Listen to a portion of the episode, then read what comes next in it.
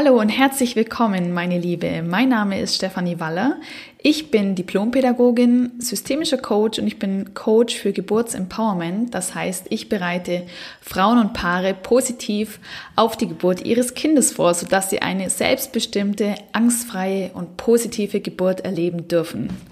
Du bist hier bei Mama viel, dem Podcast für positives Mama werden und Mama sein. Und der Schwerpunkt der heutigen Folge liegt ganz klar auf dem Mama sein, denn Mama sein ist nicht immer so positiv, wie man sich das vielleicht vorstellen mag, wenn man noch schwanger ist. Es kann auch mal ganz schön kräftezehrend sein, anstrengend und ja, ich möchte aber einen Impuls setzen, um das Mama sein erholsamer, angenehmer, schöner werden zu lassen, als es vielleicht im Moment noch bei dir der Fall ist. Und heute steht das Thema Babys, Kleinkinder und ihr Schlaf im Mittelpunkt. Und dazu habe ich mir die Expertin Nicole Wilms als Expertin für ein Interview eingeladen. Sie ist Schlafcoach für Babys und Kleinkinder und sie weiß genau, worauf du als Mama achten solltest, um deinem Kind das Schlafen zu erleichtern. Diese Folge ist nicht nur für Mamas geeignet, sondern auch für schwangere Frauen, die sich auf die Zeit mit Baby vorbereiten wollen. Ich freue mich, dass du mit dabei bist.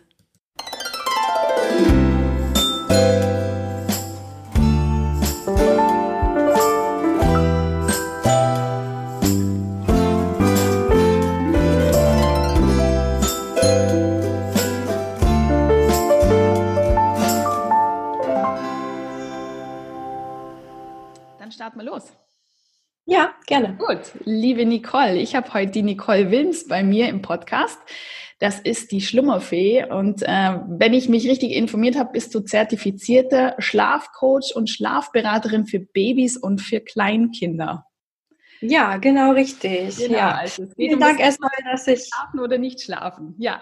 Hi. Genau. Vielen Dank, dass ich hier sein darf und ein bisschen was erzählen darf. Ne? Das ist nämlich einfach ein super wichtiges Thema und äh, ja, hat im Mama-Alltag auch ähm, ja, höchste Priorität, einfach, dass die Kleinen wirklich gut schlafen können und äh, ja, als Mama natürlich auch, ne? dass man das Mama sein erholsam genießen kann und äh, die Kleinen auch ausgeglichen sind. Ne? Absolut, ja, nicht nur die Kleinen, sondern auch die Mama. Richtig. Und wahrscheinlich auch der Papa. Das wird äh, eine Auswirkung auf das ganze System haben. Kann ich mir gut so vorstellen. Ist es, so ist es. Ne? Das, äh, wenn Mama schlecht drauf ist, sage ich immer dann, äh, ja, weil, weil die Mama ist so das Zahnrad der Familie und dann hängen irgendwie alle auch so mit drin und für alle ist es schwerer und äh, von daher muss es auch der Mama gut gehen und dementsprechend dem Kind, weil wenn es dem Kind gut geht, ist der Mama gut und so hängt das einfach alles zusammen. Ne? Genau. Aber erzähl doch mal deine Geschichte. Wie bist du dazu gekommen, äh, Schlummerfee zu werden? Ganz häufig steht da ja eine persönliche Geschichte dahinter. Ja, so ist es, genau. Also ich äh, bin Ende Februar 2018 Mama geworden und äh, mein Kleiner, der hat das Schlafen so überhaupt nicht äh, erfunden. Mhm. Der hat mhm. sich super schwer getan, in den Schlaf zu finden und äh, wenn dann auch immer nur auf mir. Das heißt, ich sag, saß quasi den ganzen Tag auf dem Sofa. Der Kleine hat auf mir geschlafen. Ich durfte mich keinen Millimeter wegbewegen.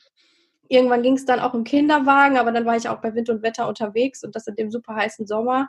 Mhm. Und nachts hat er auch nur auf mir geschlafen und äh, ich war früh im Bett, teilweise abends dann gegen 19 Uhr bin ich im Bett verschwunden. Das heißt auch keine Zeit mehr für den Papa.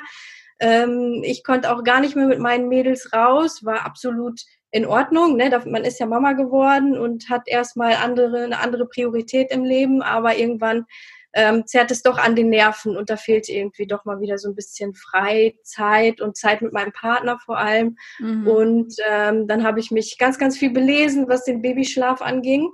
Mhm. Habe viele Ratgeber durch Foren, Bücher und ja, irgendwie unsere Situation nicht gefunden. Also irgendwie war das, war alles was dabei, aber nichts, was, was ich jetzt sagen würde, das passt zu uns und den Weg würde ich jetzt mit meinem Kind gehen, um bei uns was zu verändern.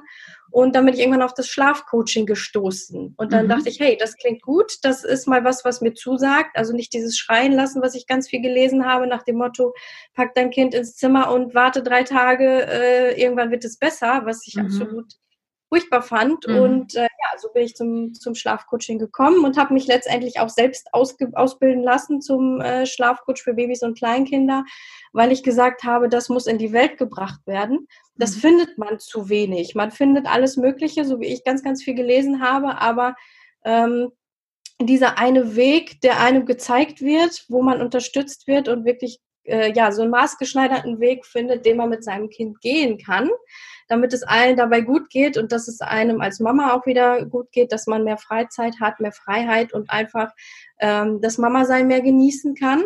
Mhm. Und eben, dass es dem Kind auch wirklich gut geht, weil mein Kleiner, der ja konnte einfach schlecht schlafen, hat viel geweint und das war natürlich ähm, für uns alle einfach ein äh, ja, Leidensweg. Mhm. Absolut. Und du hast gerade schon was angesprochen, dieses Schreien lassen. Ähm, ich glaube, ähm, also ich, ich kenne das nur vom Titel her, aber jedes Kind kann schlafen lernen, ist, glaube ich, so ein Klassiker, aber ich ja. glaube inzwischen eher im negativen Sinn. Ähm, wie verbreitet ist es heute tatsächlich noch mit diesem Schreien lassen und ähm, äh, ja, also ich, mir, mir, mir läuft eiskalt den Rücken runter, wenn ich es mir nur vorstelle. Aber es ist, glaube immer noch verbreitet, oder? Wie siehst du das? Ja. Ja, also das Buch wird immer noch sehr, sehr oft empfohlen und es wird auch sehr oft gelesen. Mhm. Ähm, mittlerweile ist es schon so, dass einige Mütter dann äh, zwischendrin sagen, nee, das lese ich nicht weiter, das ist gar nichts für mich. Mhm. Aber es wird halt empfohlen und dann sagt man natürlich, okay, dann hole ich mir das, dann lese ich mir das auch durch. Also es hat tatsächlich noch so ziemlich jede Mama ähm, die Empfehlung bekommen mhm. und viele haben es tatsächlich auch im Regal stehen. Ne? Ja. Und, ja, der Titel ähm, per se ist ja auch nicht verkehrt. Also der klingt ja auch noch relativ sanft. So ja. jedes Kind kann schlafen lernen, klingt ja erstmal noch so nach, äh, nach, ähm, weiß ich nicht, im, im, also klingt noch recht äh, harmonisch und friedlich. Mhm. Aber der Inhalt ist ja. dann doch anders. Der Inhalt sieht dann anders aus, ne? Ja. Und ähm, ja, es ist auch so, dass man natürlich viele Ratschläge bekommt von der Mama, von der Schwiegermama, äh, von der Oma vielleicht noch. Und äh, da sind, damals lief das alles noch ein bisschen anders. Ne? Da hat man halt gerade so diese Art von Büchern noch gehabt. Und da sage ich auch immer, damals war das so, war das so, ne? Jede Mama hat ja auch ähm, so seinen Weg und heutzutage macht man es einfach ein bisschen anders. Ist auch voll okay, wenn Mama, Schwiegermama da noch ihren Ratschlag geben. Letztendlich entscheidet jede Mama für sich, wie sie es macht. Mhm. Und ähm, da gibt es definitiv auch andere Wege und heute natürlich auch einfach andere Erkenntnisse. Wir haben heute eine andere Zeit und ja, von daher ja. kann man auch andere einschlagen. Ja, wie ist es denn dann konkret bei euch gelaufen? Also du hast dich dann fürs Schlafcoaching entschieden bei deinem Sohn, weil dich das angesprochen hat. Wie, wie ging es denn dann bei euch weiter? Mhm, genau. Ähm, ja, erstmal habe ich ganz viel Theorie und Hintergrundwissen an die Hand bekommen, weil ich jetzt erstmal wusste, warum schläft mein Kleiner denn so schwer ein? Warum schläft er nicht durch, sondern musste auch ja alle halbe Stunde, Stunde wieder an die Brust oder gleich die ganze Nacht einfach auf mir schlafen. Mhm. Ähm, dann konnte ich das erstmal nachvollziehen. Ich wusste, was ist Sache. Äh, und dann ähm, wurde mir auch gezeigt, wie ich eben, ihn eben begleiten kann, was sich bei uns verändern darf. Mhm. Ja, dass ich äh, einen sanften, einen anderen Weg einschlagen kann, äh, um ihm einfach zu zeigen, dass er auch anders in den Schlaf finden kann, weil er zu dem Zeitpunkt auch einfach nur wusste, ähm, ich brauche Mama, ich brauche die Brust, um einzuschlafen, um weiter zu schlafen. Okay. Oder eben den Kinderwagen mit der Bewegung. Also er wusste ja gar nicht, dass er sich auch einfach ins Bett legen darf und einfach schlafen kann und sich die Erholung holen äh, kann, die er wirklich braucht. Ja, und was, also wie, wie lange braucht das dann, bis ein Baby das, äh, wenn man so sagen will, versteht, dass es eben auch woanders einschlafen kann? Gibt es da hm. so ein Pi mal ähm, Daumen ungefähr? Ja, also man sagt so, in drei Wochen hat ein Kind tatsächlich ähm, diese neue Situation verinnerlicht und hat einfach für sich ähm, ja, den Weg gefunden, dass es eben auch anders einschlafen kann, dass es selbstständig einschlafen okay. kann und dann auch altersgerecht durchschlafen. Also mhm. drei Wochen ist, ähm, ja, ist so der Durchschnitt und das ist ja auch wirklich ja ein Fingerschnipp, je nachdem. Ne? Wenn man jetzt, bei mir waren es 15 Monate, mein, mein, Sohn war 15 Monate alt, der hat 15 Monate lang dann wirklich immer nur mit mir geschlafen und an der mhm. Brust geschlafen. Ähm, da war drei Wochen quasi nichts. Ja, ja. das stimmt, ja. Das war wirklich fix. Da ist der Leidensweg dann oder schon, schon etwas länger und dann ist das wirklich, mhm. sind drei Wochen nichts. Und dann hast du also gemerkt, dass das bei deinem Sohn gut funktioniert hat oder sehr gut funktioniert hat und hast dich dann selbst ausbilden lassen in dem Bereich.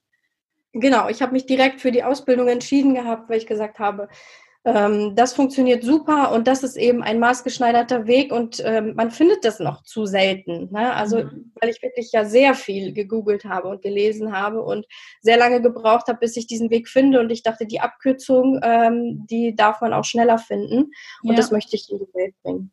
Absolut, okay. Wie, wie kommen heute die Mamas zu dir? Also auf welchem Weg und wie läuft dann das typische oder die typische Begleitung und Beratung durch dich ab? Wie kann ich mir mhm. das vorstellen? Ähm, ja, ich habe eine Facebook-Gruppe und ich bin natürlich auch auf Facebook und Instagram allgemein unterwegs und gebe regelmäßig ja Infos, Tipps, was man so umsetzen kann und auch um schon mal so erstes Hintergrundwissen einfach zu haben, was den Schlaf angeht, damit die Mamas ihre Kinder auch verstehen, lernen mhm. und wissen, wie sie die Kleinen begleiten. Und ähm, da gebe ich zum Beispiel in meiner Facebook-Gruppe auch regelmäßige Live-Videos. Gerade gestern hatte ich jetzt ein Video zum Thema äh, Umzug ins eigene Bett, was mhm. ja auch immer ganz oft einfach ein Thema ist, wie kann ich mein Kind sanft ans Bett reinführen, weil vielleicht das Familienbett einfach jetzt keine Option mehr ist oder weil es bisher immer in den Schlaf getragen wurde und es einfach auch schwerer wird und man das einfach gerne für sich abändern möchte. Mhm. Und dann äh, wird zunächst erstmal fünf Tage Protokoll geführt von der Familie, dass ich mir einen Überblick schaffen kann, wie sind so die Schlafenszeiten, wie sieht der Alltag so aus, wie oft wacht das Kind nachts auf. Einfach, ähm, ja, um den Schlafbedarf zu analysieren, damit ich sehen kann, äh, wie viel Schlaf braucht das Kleine denn effektiv? Was sind die ähm, passenden Zeiten einfach fürs Kind? Ne? Wie, wie lange darf so eine Wachphase sein, bis das Kind wirklich den ausreichenden Schlafdruck hat, um jetzt wieder ähm, ein Nickerchen zu machen und sich den nächsten Schlaf zu holen? Und dann wird das so eine Woche lang umgesetzt. Mhm. Äh, dass ja, die innere Uhr einfach eingestellt wird und das Kind erstmal wirklich zur Erholung kommt. Und dann gibt es das äh, Coaching-Gespräch und da besprechen wir dann wirklich gezielt Schritt für Schritt, was jetzt für die Familie passend ist, was zum Kind passt, welche Schritte einfach von der Ausgangssituation zum individuellen Ziel hinführen. Das äh, Ziel ist ja bei jeder Familie anders. Die einen sagen, das Familienbett passt für uns noch, wir möchten das auch gerne weiterhaben, aber einfach ruhigere Nächte, mhm. weil grundsätzlich ist es so, Familienbett und Durchschlafen, das schließt sich nicht aus. Auch mhm. Stillen und Durchschlafen schließt sich nicht aus. Also auch in Kombination mit Familienbett ist das alles möglich. Und ähm, andere sagen halt, ich möchte ins eigene Bett oder vielleicht auch schon ins eigene Zimmer, je nachdem, wo das Ziel ist. Und da wird einfach ein Schritt-für-Schritt-Plan ausgearbeitet, wo die Familie, wo die Mama oder der Papa, je nachdem, wer es umsetzt, wirklich sagt, damit fühle ich mich wohl, damit fühle ich mich sicher und da kann ich mein Kind begleiten. Mhm. Weil das ist einfach das A und O, dass man sich sicher ist in dem, was man tut, damit das Kind auch einfach weiß, okay, ich kann Mama vertrauen. Ne? Denn Mama ist einfach mein Fels in der Brandung. Und wenn Mama ähm, hier hadert und irgendwie was versucht und ausprobiert und sich eigentlich nicht sicher ist, dass es das Richtige ist, okay. wird das mhm. natürlich entsprechend auch ähm, ja der Mama nicht vertrauen und dann mit Protest reagieren. Äh, dass das Kind erstmal unzufrieden ist und vielleicht ein Veto einlegt, weil es jetzt eine veränderte Situation ist, ist auch ganz klar. Das wird jetzt ja nicht gleich sagen, okay, heute machen wir es so gut, ich akzeptiere das. Aber desto sicherer die Mama ist mhm. auf, in diesem Weg, den sie da wählt, äh, desto leichter ist es einfach fürs Kind da mit der Mama zusammen durchzugehen ja, und verstehe. das zu akzeptieren und eben für sich auch was Neues zu lernen und einfach zu verstehen, hey, ich kann tatsächlich in meinem eigenen Bett hier einschlafen oder bei Mama im Bett, aber eben jetzt auf eine andere Art und Weise. Mhm, okay. Welche Rolle spielt der Papa bei der ganzen Geschichte? Hm, der Papa hat natürlich auch einen wichtigen Part. Zum einen, dass er einfach auch der Mama zur Seite steht Mhm. Ja, dass, er, dass die Mama auch ähm, Ruhe und Gelassenheit ausstrahlt. Das heißt, da darf der Papa auch mit unterstützen. Äh, aber das ja, Coaching an sich mache ich in der Regel mit den, mit den Mamas, mhm. weil die ähm, Mamis meistens die sind, die bisher das Kind auch einfach in den Schlaf begleitet haben. Ne? Ja. Sei es jetzt durch Stillen oder durchs Tragen oder einfach auch so ins Bett bringen, wie es bisher so der Fall war. Ähm, und da ist der Papa ja erstmal nicht so nicht so anwesend, sag ich mal, ne? Weil ja. ich sage immer, wenn die Mama das Kind immer begleitet hat und der Papa bisher nichts ausrichten durfte, ist es ja ungünstig, jetzt ihn gleich mit ins Boot zu nehmen, dass er das Coaching umsetzt. Ja, okay. Er darf dann meistens nach einer Woche, nach zwei, äh, spätestens nach drei Wochen dann aber auch das Kleine mit ins Bett bringen. Mhm. Okay. Wobei ich auch schon Papas hatte, die das umgesetzt haben, auch das, aber die waren dann eben bisher auch schon mit in den Einschlafprozess involviert. Ja, also im Grunde genommen ähm, versuchst du auch das Setting als solches zu lassen, also jetzt nicht noch mehr Veränderung reinzubringen, dass noch plötzlich der Papa mit reinkommt gleich zu Beginn, sondern eben wir lassen die grundsätzliche ähm, Formation, nenne ich es jetzt mal, stehen, Mama und Kind. Und, äh, und, und wenn ich dich richtig verstanden habe, ist mit ein Erfolgsfaktor, dass die Mama tatsächlich von dem absolut überzeugt ist, was sie, was sie macht mit dem Baby und dahinter steht und nicht selbst so unsicher ist, hm, wollen wir das jetzt wirklich, sondern das, wie du es gesagt hast, der Fels in der Brandung ist. Ja. ja, richtig. Also das ist wirklich super wichtig, dass die Mama zu 1000 Prozent sicher ist. Das gilt fürs Abstillen zum Beispiel ja genauso. Wenn die Mama wirklich sagt, okay, jetzt ist die Zeit für uns gekommen, wir möchten jetzt abstillen, dann wird es das Kind auch viel leichter akzeptieren, mhm. ähm, als wenn sie selber irgendwie unsicher ist. Naja, will ich das überhaupt schon? Ist mein Kind schon bereit und so weiter. Ne? Und das ist ja. beim Schlafen einfach auch so. Genau.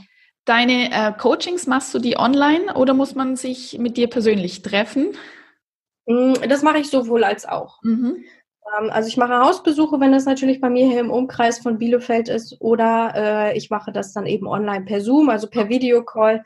Dann kann man sich halt auch persönlich sehen, das ist ganz schön und ich kann auch eine Präsentation ähm, mit einbringen, wo ich dann auch nochmal ganz, ganz viel auch erzähle, wie, was das mit dem Schlaf halt auf sich hat, um zu dem Hintergrundwissen einfach, damit man den, das Schlafverhalten des Kindes auch besser verstehen kann und äh, ja. dementsprechend auch weiß, wie man diesen Weg wie man diesen Weg umsetzen kann, damit es dem Kind dabei gut geht. Ja, gut.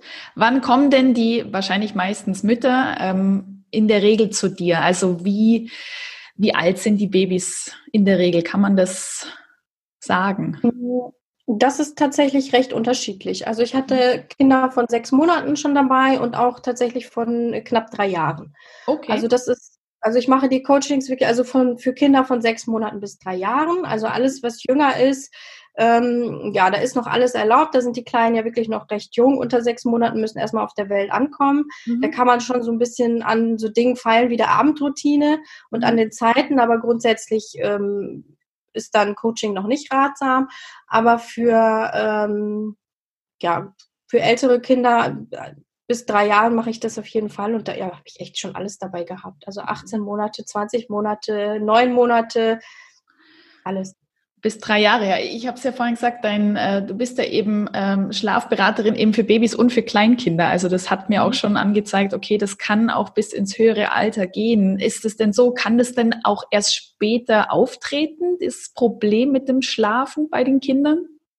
Ähm, ja, also es gibt ja mehrere Schlafregressionen, die die Kleinen durchlaufen. Das ist einmal mit circa vier Monaten, mit etwa acht Monaten, dann um den elften Monat rum und dann nochmal mit 18 Monaten so circa und um den zweiten Geburtstag. Also fünf Schlafregressionen, die die Kleinen durchmachen. Okay. Und mit jeder Regression kann es da eine gravierende Veränderung geben, die das Schlafverhalten einfach wirklich nochmal auf den Kopf wirft. Mhm. Das heißt, wenn bis dahin alles gut war, dann kann sich da äh, doch nochmal massiv was ändern. Mhm. Wobei sich das meistens so um den vierten Monat rum mit der ersten Schlafregression Hormon schon einspielt, mhm. dass man bis dahin immer sagt, oh, ich habe so ein ganz entspanntes Baby, das schläft super und da haben wir wirklich Glück und ähm, dann kommt diese Regression und plötzlich sieht das doch ganz anders aus. Es wacht immer häufiger auf, kommt schwer in den Schlaf.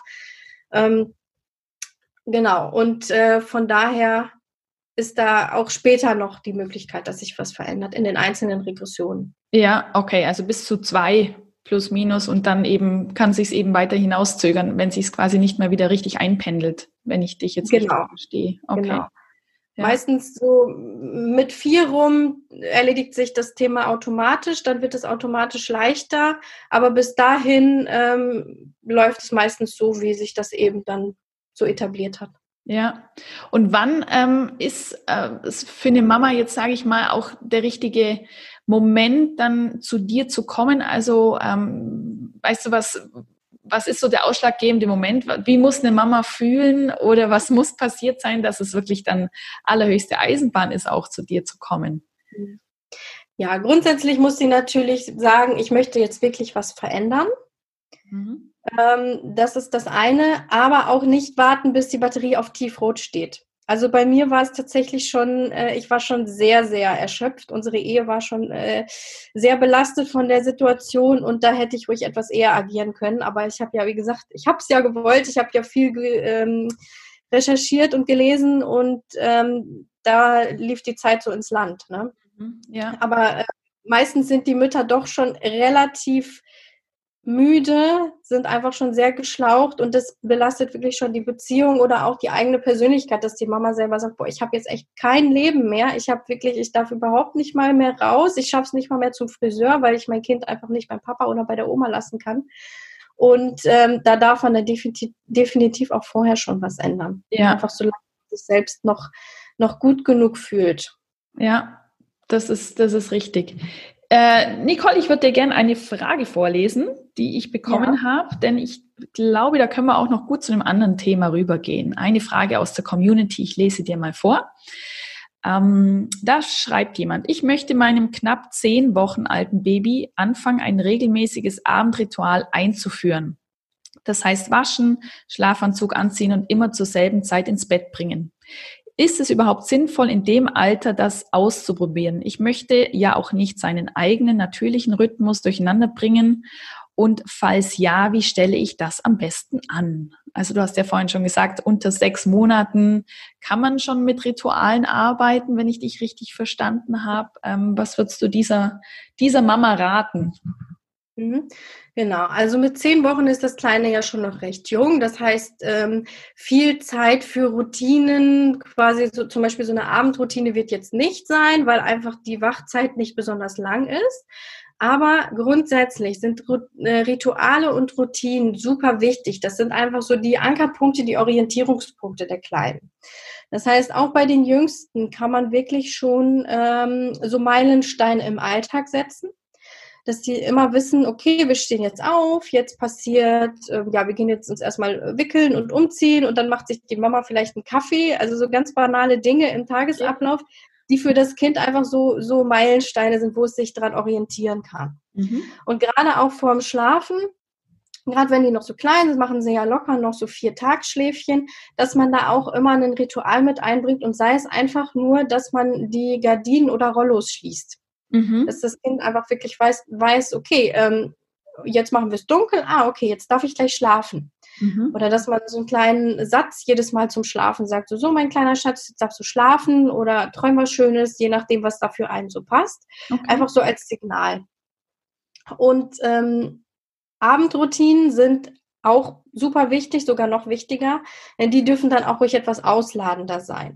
Mhm. Das heißt, ähm, die Abendroutine beginnt, sofern das Kind dann auch schon die Beikost bekommt, mit dem Abendessen. Mhm. Und das sollte jeden Tag auch zur selben Zeit sein. Die Mama hatte ja hier jetzt auch geschrieben, ne, dass sie immer zur selben Zeit gerne starten möchte oder das Kind ins Bett bringen möchte. Auch das ist sehr, sehr wichtig, einfach für die innere Uhr, damit das Kind wirklich weiß, okay, wir gehen immer jetzt als Beispiel gegen 18.30 Uhr ins Bett. Mhm. Und nicht mal 18.30 dann 20 Uhr, am nächsten Tag 19 Uhr, sondern wirklich immer relativ konstant. Mhm. Das heißt, die Abendroutine beginnt auch jeden Abend zur selben Zeit. Ab Beikostalter dann so circa eine Stunde vorm zu Bett bringen, damit der Magen auch noch ein bisschen Zeit hat, das anzudauen, okay. damit es mit, mit so einem vollen Bauch ins Bett geht. Und dann äh, geht die Abendroutine los mit dem Abendessen. Danach darf ruhig noch ein bisschen gespielt werden. Es darf sogar noch ein bisschen getobt werden, aber dann sollte man wirklich runterfahren und zum Ende noch was Ruhiges spielen, alle Reize rausnehmen und ähm, so ein bisschen auf was, was Lockeres übergehen. Mhm. Dann geht's ähm, dann an die Badhygiene, das heißt äh, Zähne putzen, waschen und all sowas und danach dann wickeln, umziehen äh, das typische Programm. Vielleicht hat man da noch ein kleines Ritual mit einer Babymassage, je nachdem. Das äh, bietet sich ja auch ganz gut an. Und dass es dann ähm, anschließend nochmal ein Buch gibt, eine Geschichte, ein Liedchen, je nachdem, was, was da passend ist. Ich sage auch immer, da muss sich auch die Mama oder der Papa mit wohlfühlen. Wenn man jetzt sagt, boah, ich singe überhaupt nicht gerne, dann muss man seinem Kleinen auch nichts vorsingen. Dann kann man auch lieber eine Geschichte vorlesen oder was Freies erzählen, wenn einem das liegt. Nach mhm. Möglichkeit auch immer dasselbe, also jeden Tag dieselbe Geschichte äh, erzählen oder vorlesen oder dasselbe Lied singen. Okay. Weil das sind auch wieder so konstante Meilensteine, dass das Kind einfach weiß, okay, das haben wir jetzt jeden Abend. Mhm. Für uns selber ist das dann irgendwann vielleicht langweilig, dass wir sagen, auch schon wieder diese gleiche Geschichte. Mhm. Aber fürs Kind ist das einfach so ein, so ein, Anhaltspunkt und das ist super wichtig. Und die werden irgendwann schon zeigen oder sagen, so können wir jetzt nicht mal was anderes machen. Ich, yeah. ich bin jetzt Zeit. Aber da sollte man jetzt nicht jeden Tag wechseln und immer eine andere Geschichte vorlesen oder sowas. Und ähm, je nach Alter des Kindes fällt diese Abendroutine dann natürlich unterschiedlich lang aus. Also bei den ganz Kleinen fällt dann ja das, äh, das Essen weg, da fängt man dann einfach ein bisschen später an. Aber wichtig ist einfach immer den gleichen Ablauf zu haben. Mhm. Dass man wirklich immer sagt, so jetzt als erstes werden dann äh, die Zähne geputzt und dann wird äh, die Windel gewechselt, umziehen und dann geht's ins Bett und nicht erst wickeln, umziehen und dann Zähne putzen und morgen wieder andersrum, mhm. weil sich das Kind wirklich daran orientiert. Ja, Okay, kann ich mir gut vorstellen. Und du hast auch gerade noch was gesagt, äh, Reize rausnehmen am Abend. Also man darf gern noch ein bisschen toben und dann aber mhm. runterfahren und eben bei dem Reize rausnehmen. Also gerade sowas Einfluss, auch wenn der Fernseher nebenbei läuft, weil die Eltern vielleicht gerade schon Tagesschau schauen oder sowas mhm. ähnliches. Ähm, ja, kannst du da noch was dazu sagen zu dem Thema? Ja, also Fernseher ist natürlich auch so ein Ding. Ähm, einige lassen die Kleinen dann ja auch das Sandmännchen schauen oder sowas. Oder was heute ähm, gibt es ja auch einige Dinger, die ja so ein bisschen äh, Serien oder so, die da moderner sind. Mhm. Äh, da muss man so ein bisschen schauen, wie es fürs Kind passt. Also normalerweise sagt man, ein bis zwei Stunden vorm Schlafengehen sollte kein Fernseher, Handy, Tablet oder sowas im Einsatz sein, weil dieses weiße Licht die Kleinen einfach wach hält. Mhm. Denn das äh, hemmt die Melatoninausschüttung. Melatonin ist ja das Schlafhormon und das lässt uns einfach runterfahren und stellt uns so ein bisschen so auf den Schlaf ein. Und da tun sich einige dann wirklich schwer. Das heißt, ähm, die, das Melatonin wird nicht produziert beziehungsweise nie, oder nicht gebildet in ausreichender Menge und in ausreichender zu ausreichender oder passenden Zeit und dementsprechend ähm, dauert das Einschlafen hinterher super lange. Mhm. Gibt aber auch Kinder, die sich daran nicht stören. Das muss man immer so ein bisschen schauen, kommt auch immer aufs Alter des Kindes an. Ähm, aber wenn jetzt ja gerade Mama und Papa nebenbei schon irgendwas am Laufen haben, ähm, sei es Radio oder irgendwie Fernseher, ist das natürlich auch wieder ganz unterschiedlich, ob es fürs Kind zu viel ist oder ob das Kind das gut handeln kann und sich daran nicht stört. Aber man sollte es gegen Abend schon ja wirklich reduzieren. Ne? Oder bei den ganz kleinen, äh, es gibt ja diese Spielzeugautos zum Beispiel, die da irgendwelche Geräusche machen, dass man die dann frühzeitig schon mal aus dem Verkehr zieht und dann oder ausschaltet, wenn das Kind das akzeptiert. Ähm, dass man da einfach äh, ja was Ruhiges spielt oder nur noch ein Buch anguckt oder sowas. Okay. Und äh, bei Kindern, die jetzt nicht mehr gestillt werden, sondern die schon Beikost bekommen oder auch schon dann richtig essen, es geht ja bei dir bis ins Kleinkindalter, mhm. ähm, äh, welche Rolle spielt die Ernährung am Abend fürs Schlafen? Gibt es da auch Zusammenhänge? Mm, ja, das hängt auch wieder vom, vom Kind ab, ähm, weil jeder hat ja so eine andere Verdauung. Der eine tut sich schwer bei Milchprodukten, den anderen stört es gar nicht. Ähm, da kann ich jetzt so konstant gar nichts zu sagen, aber sie sollten jetzt natürlich nicht übersättigt werden. Also, dass man jetzt am Abend nochmal so einen richtig dicken Milchbrei gibt, in der Hoffnung, dass das Kind satt genug ist und dann gut schläft, weil ähm, Hunger und Schlafen klar hängt zusammen. Ein hungriges Kind wird nicht einschlafen, wird nicht durchschlafen, das ist schon klar. Aber äh, meistens sind es tatsächlich andere Auslöser, warum ein Kind dann auch nachts aufwacht. Ja, weil es gibt extra Breie, gute Nachtbreie ja. und solche Sachen. Ähm, ich habe jetzt nie auf die Inhaltsliste geguckt, aber irgendwie wird da schon, das wird wahrscheinlich etwas mastiger sein, das eben in der Hoffnung, dass man denkt, das Kind ist dann nicht nachts nicht hungrig. Ja. Aber das wird gar nicht immer der, der Grund sein. Ich denke, was sich wahrscheinlich anbietet abends, ist nicht unbedingt was sehr Zuckerhaltiges zu essen. Ja, das sowieso, das pusht natürlich. Ja, ne? ja und, und aber ich dachte so eben an so eine warme Milch mit Honig oder sowas, was man vielleicht mhm. äh, so äh, denken könnte, eben für die größeren Kinder, aber beim Honig sind wir eigentlich auch wieder beim Zucker. Ähm, ja. Ja, also, ähm, ja. also man muss sich einfach individuell. Genau, ja. Also individuell anschauen und dafür gibt's dann ja auch dich, dass man sich das mit dir zusammen individuell anschaut durch den durch, Schlaf, durch Schlafprotokoll und dann durch genau. die individuellen Situationen und Ziele vor allem auch, weil ja eben ja. Das, das, Ziel von dem ein, der einen Familie ist nicht unbedingt das Ziel der anderen Familie. Da geht's ja, wie genau. du schon gesagt hast, schon los. Wollen wir das Familienbett? Weiterhin haben oder wollen wir eben davon wegkommen ähm, und so weiter und so fort. Gibt's, äh, würde mich noch zum Schluss interessieren, wenn ein Geschwisterchen kommt, gibt's da äh, bei Kind Nummer eins ähm, nochmal die Tendenz, dass der Schlaf sich verändert?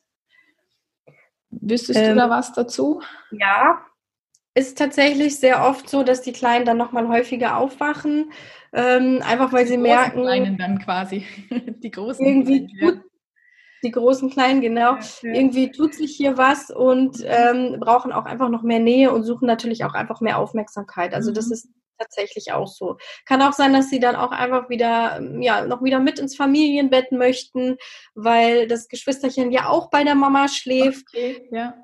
Äh, da gibt es auch wieder die unterschiedlichsten Konstellationen, aber grundsätzlich ist es so, dass es da dann auch nochmal ein bisschen schwieriger wird, ja. Ja, also es gibt ja. immer wieder Gründe, auch auf dich zurückzugreifen. Ich sehe schon. Es gibt immer wieder ähm, Situationen, wo man dich wieder brauchen kann. Gut. Ja, genau. Deswegen biete ich in meinem Coaching auch die Option, dass man bis zum dritten Geburtstag des Kindes äh, auch sich immer wieder nochmal bei mir melden darf, falls einfach Dinge nochmal da sind, die, die das Schlafverhalten nochmal so ein bisschen auf den Kopf stellen. Mhm. Wie zum Beispiel das Geschwisterchen, eine Eingewöhnung in der Fremdbetreuung ähm, wenn das Kind neue Fähigkeiten lernt, wie das Laufen lernen oder das vermehrte Sprechen, das sind halt auch Dinge, die sich auf die Nacht auswirken, wenn sich da ähm, ja die Synapsen verknüpfen und und dann die Nächte einfach nochmal unruhiger werden, dass man da auch nochmal weiß, wie man darauf reagiert, wie man sein Kind dabei begleiten kann. Okay, gut, spannend, ja, gut. Ähm, Nicole, gibt es noch etwas, was du noch sagen möchtest, wo wir noch nicht drüber gesprochen haben? Irgendwas, was dir noch besonders wichtig ist, den Mamas mitzuteilen? Mhm. Ja, was ich nochmal betonen würde, ist einfach, was ich vorhin ja auch schon gesagt hatte, einfach die Sicherheit der Mama. Ne, also das macht super viel aus. Wenn ihr sagt, ihr möchtet an eurer Situation was ändern, dann überlegt euch wirklich, wo ist unser Ziel, wo möchten wir hin. Seid euch dann auch einig mit eurem Partner. Das heißt, ähm, möchtet ihr wirklich alle das Familienbett oder seid ihr alle dafür, dass das Kleine im eigenen Bett oder vielleicht auch im eigenen Zimmer schläft?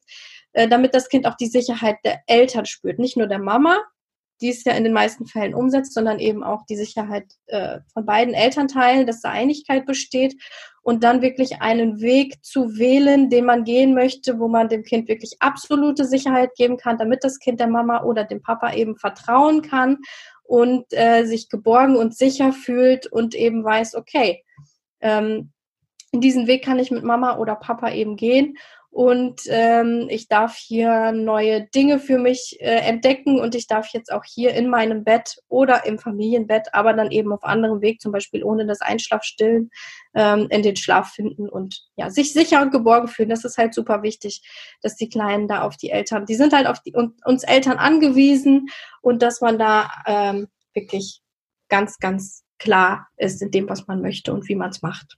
Okay, gut, ja, wunderbar. Ich denke, das ist ein ganz, ganz ähm, wichtiger Punkt an der Stelle. Liebe Nicole, danke dir für deine Zeit und für deine äh, super äh, Inputs. Ähm, ich werde alles, ähm, was noch wichtig ist, zu dir in den Show Notes vermerken. Das heißt, da werden wir auch deine Facebook-Gruppe verlinken und wo wir dich äh, sonst so finden können. Und ähm, dann danke ich dir für das Gespräch ja. hier im Podcast. Danke dir auch da äh, mein Wissen weiterzugeben. Super, danke. Das war wertvoller Input von Nicole Wilms, der Schlummerfee. Und alles, was du wissen musst, um Nicole zu erreichen, findest du in den Show Notes verpackt. Und was du auch in den Show Notes findest, das ist der Link zum kostenlosen Online Kickstart Workshop. In diesem Workshop erfährst du in nur vier Tagen, wie die Geburt deines Kindes ein positives Erlebnis werden kann. Wenn dir diese Folge gefallen hat, dann abonniere mich gerne als deinen Podcast, sodass du jede Woche darüber informiert wirst, wenn es eine neue Folge gibt. Und hinterlass mir gerne, gerne, gerne eine 5-Sterne-Bewertung bei iTunes. Vielen herzlichen Dank, dass du heute zugehört hast und bis ganz, ganz bald. Lass es dir gut gehen. Deine Steffi.